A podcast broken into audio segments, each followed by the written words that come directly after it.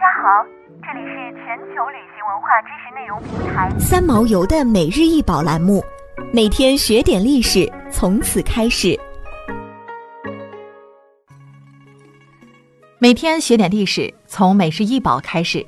今天给大家介绍的是哈德良皇帝的大理石躯干雕像。这座雕塑出土于奥古斯都附近，虽然雕塑已经破损了，但是还能看出哈德良皇帝身着军装，胸甲上的纹饰描绘的是埃涅阿斯建立罗马时的情景，而盔甲边缘的大象头是独特的北非图案，可能象征着罗马对东方的征服。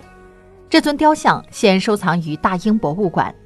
公元一百一十六年至一百一十七年间，西兰尼发生了一次重大的犹太人叛乱，哈德良负责这座城市的大部分重建工作，因而这尊雕像可能就是当时哈德良在重建城市时立在西兰尼的。虽然哈德良的统治期间国家相对和平，但他的艺术形象总是穿着军装的。哈德良皇帝是罗马帝国五贤帝之一，他是一位博学多才的皇帝，对后世的影响非常大。至今在雅典还有哈德良图书馆，是爱读书的哈德良皇帝所建。罗马附近的蒂沃里还存有哈德良皇帝的离宫。另外，他还在英国的不列颠岛上修建了哈德良长城，是罗马帝国扩张的最北界。哈德良身处一个风云激荡、惊心动魄的时代。公元二世纪，他成为罗马帝国主宰，堪称最成功的罗马统治者。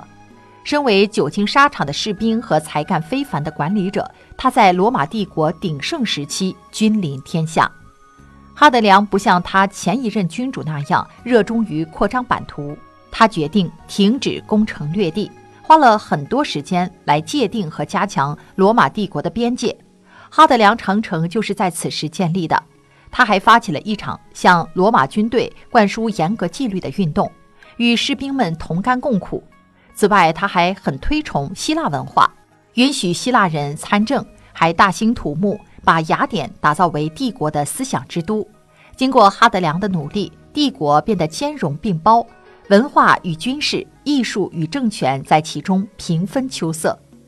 比起哈德良的军事成就，更为人所熟知的是他的同性恋情。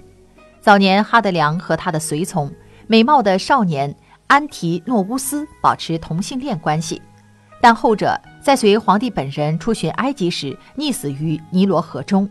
为了纪念安提诺乌斯，哈德良在尼罗河边修建了一座新城市，以安提诺乌斯命名。他还将安提诺乌斯奉为神明，他的雕像树立在罗马帝国各个城市的中央。想要鉴赏国宝高清大图，欢迎下载三毛游 App，更多宝贝等着您。